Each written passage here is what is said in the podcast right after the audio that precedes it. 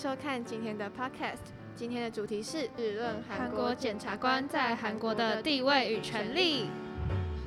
历史探究终于要结束了，我们这学期真的是很累。对啊，我们这学期做了超多事的。从一开始老师教我们的直性分析，还有到后期搜寻有效的文献资料。那你们还记得当初为什么要选这个主题吗？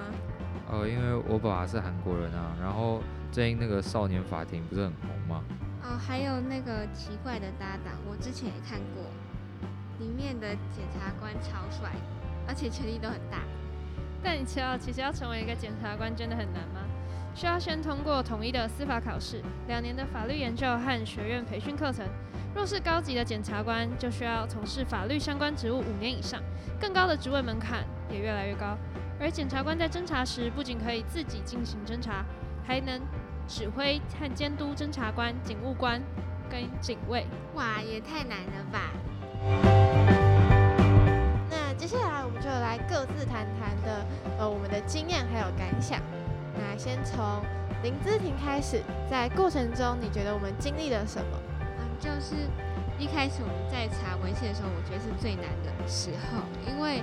虽然韩剧常常出现检察官，然后法官之类，像是我之前看那部《恶魔法官》也是，但是关于韩国检察官或是韩国政治的文献，我觉得就蛮少的。所以我们几乎把能查的网网站都查完，但还是很少。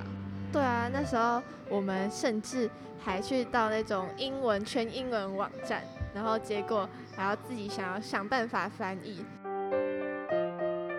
那你觉得呢？在做报告前，对韩国检察官的印象还有印象来源是什么？季轩，呃，就跟第一题的概念比较像。一开始对于韩国检察官的印象来源，大部分是从韩剧啊，或者是一些嗯偶尔看到的韩国相关的新闻来得知。然后那时候对他们的印象就是会觉得，哇，韩国检察官感觉就是权力很大。那其实也不知道为什么他权力会这么大，或者是他真的是像韩剧中形容的那么正义吗？对啊，像是之前好像就是韩国每一任总统都会被检察官呃去调查，就觉得哇塞，他们的韩国检察官真的很有种，敢这样子去调查总统。那我们大概都是从什么地方查到这些资料啊？在搜寻资料的过程中，我们大部分是找国家图书馆啊，或者是一些杂志、报纸或是论坛。然后在中间的过程，有很多文献都是没有办法阅读全文，所以我们就必须找了，然后之后要再重找，这就，是比较困难的部分。哦，我有，就是我爸，就是他是韩国人嘛，所以我就就是当地的韩国人就会比较了解清楚，去韩检察官在韩国是什么样的地位。就也不是像韩剧说的那样，就是这么正义，或者是怎么说呢，贪污腐败那个样子嘛，也不会这样子。我问我爸爸的那种感觉就是，怎么说呢？他们是一群很聪明的人，他们就是他们，因为韩国司法考试那种通过很难，真的超级难，所以你要读书要很认真。可是他们就是有分了好好几大派的人。他们会哇，就是觉得他们有时候你会很很感谢他们，就是会抓那种贪污腐败的官员啊。可是你有时候又会，有时候又很讨厌他们，就是他们会开始跟那种企业家那种官商勾结啊，然后开始演戏啊之类的都很多。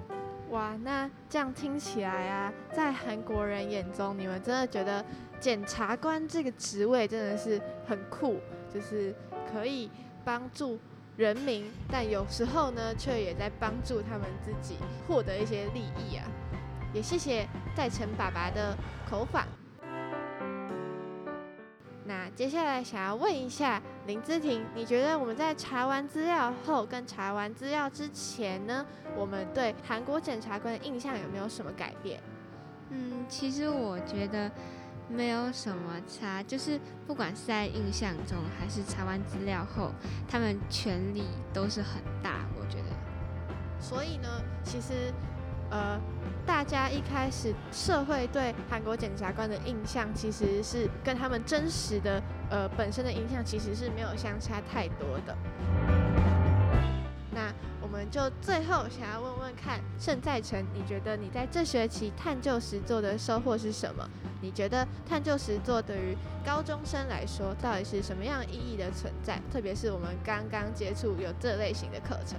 探究实作跟我们一般在课堂上那种上课，就是老师单方面的传授知识不同。我们探究实作是讲究就是要自己实做，像是这种课程，我之前是没有很很少接触到，尤其是在就是这种自己查找资料啊，自己做那种小论文啊，以前不会，我不会想到。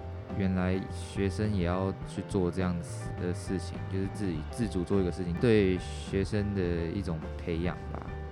会谢谢老师在这这堂课给我们很多指导。像其实我本身啊，就觉得高中生呢要去接触这些新型的东西，对我们来说是非常新鲜的。因为以往过去的教育，台湾的教育都希望我们是比较呃去。历史的话，我们希望去背啊，去背年代、背历史人物。但其实，呃，在这次之后呢，我们其实发现了可以透过更多元的方式去对历史做探讨跟学习。其实我觉得这学期的收获就是，像刚刚盛爱成讲的，其实蛮特别的是，呃，是我们第一次接受这种接受到这种实作的课程，就是从。一开始的如何定定问题，一步一步的到现在这样子产出一个成果，然后过程中我们不妨也不免的也有一些争吵，就可能有些人会觉得说，哎，你做的是不是太少，或者是说，哎，我做的这样子会不会不够好，这样。但是我觉得在磨合之后，大家所产出的内容跟现在所做出来的成果都是一开始意想不到的。我觉得就是历史的探究实作，就是比较特别有趣一点。就是我们是自己定那个主题要研究的主题，就是跟物理、地科的探究实作就是不一样。我觉得就很酷，我们就可以自己去想要做什么样的主题，然后什么样的内容之类的。好，那。我本人的看法是，其实对于我们高中生而言，这是一个很新的体验跟探索。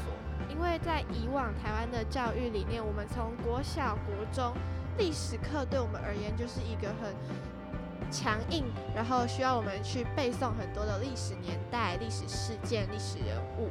就比较少让我们亲自去探索自己想要了解相关的跟现代结合的一些历史的一些文化跟轨迹这样子。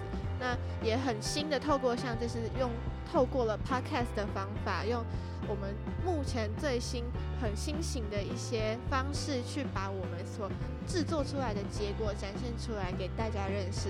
这对我们来说是一个很酷，那也是一个全新的一个呃。探索。总之就是其实蛮特别的，在学期初我们其实有很多很多的报告，然后我们就觉得完蛋了，我们一定会被当当光。但是现在到了学期末，就是从学期初的一些彷徨，不知道该怎么下题目，到学期中有一些绝望说，哎完蛋了，学期末一定会死。但是到现在，就是看到这些成果产出，其实成就感也是真的蛮高的。对，我们一开始都觉得说不可能可以高中生完成这一整项的小论文，然后到最后的 podcast 录制制作，所以要非常谢谢我们的老师，让我们有这些机会可以去重新的去呃做这些的学习。我原本以为就是这学期我可能会很混，或者是上课就是不太想听，但是我觉得。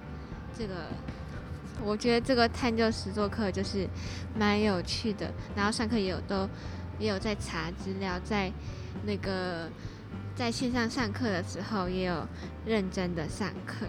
谢谢老师。真的有在认真上课吗？谁的资料每一篇都必须付费才能看全文？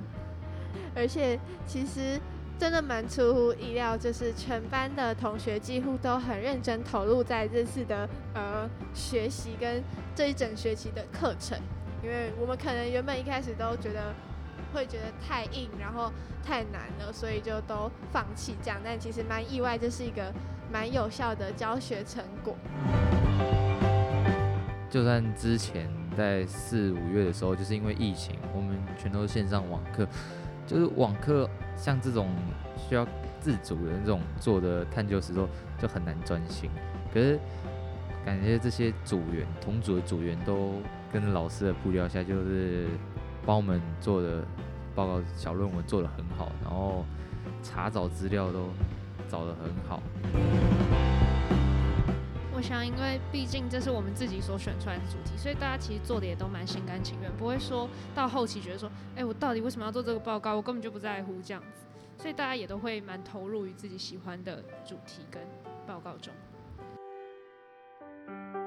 那最后，其实想要给一些之后下一届或者下下届之后的高中生，如果也想要做这方面的尝试的话，是非常鼓励各位的，因为虽然过程中。一开始看起来非常的困难，但其实逐步的拟定计划去完成执行它之后，最后是可行性非常高的。那今天的 podcast 就到这边结束啦，谢谢大家，拜拜，拜拜。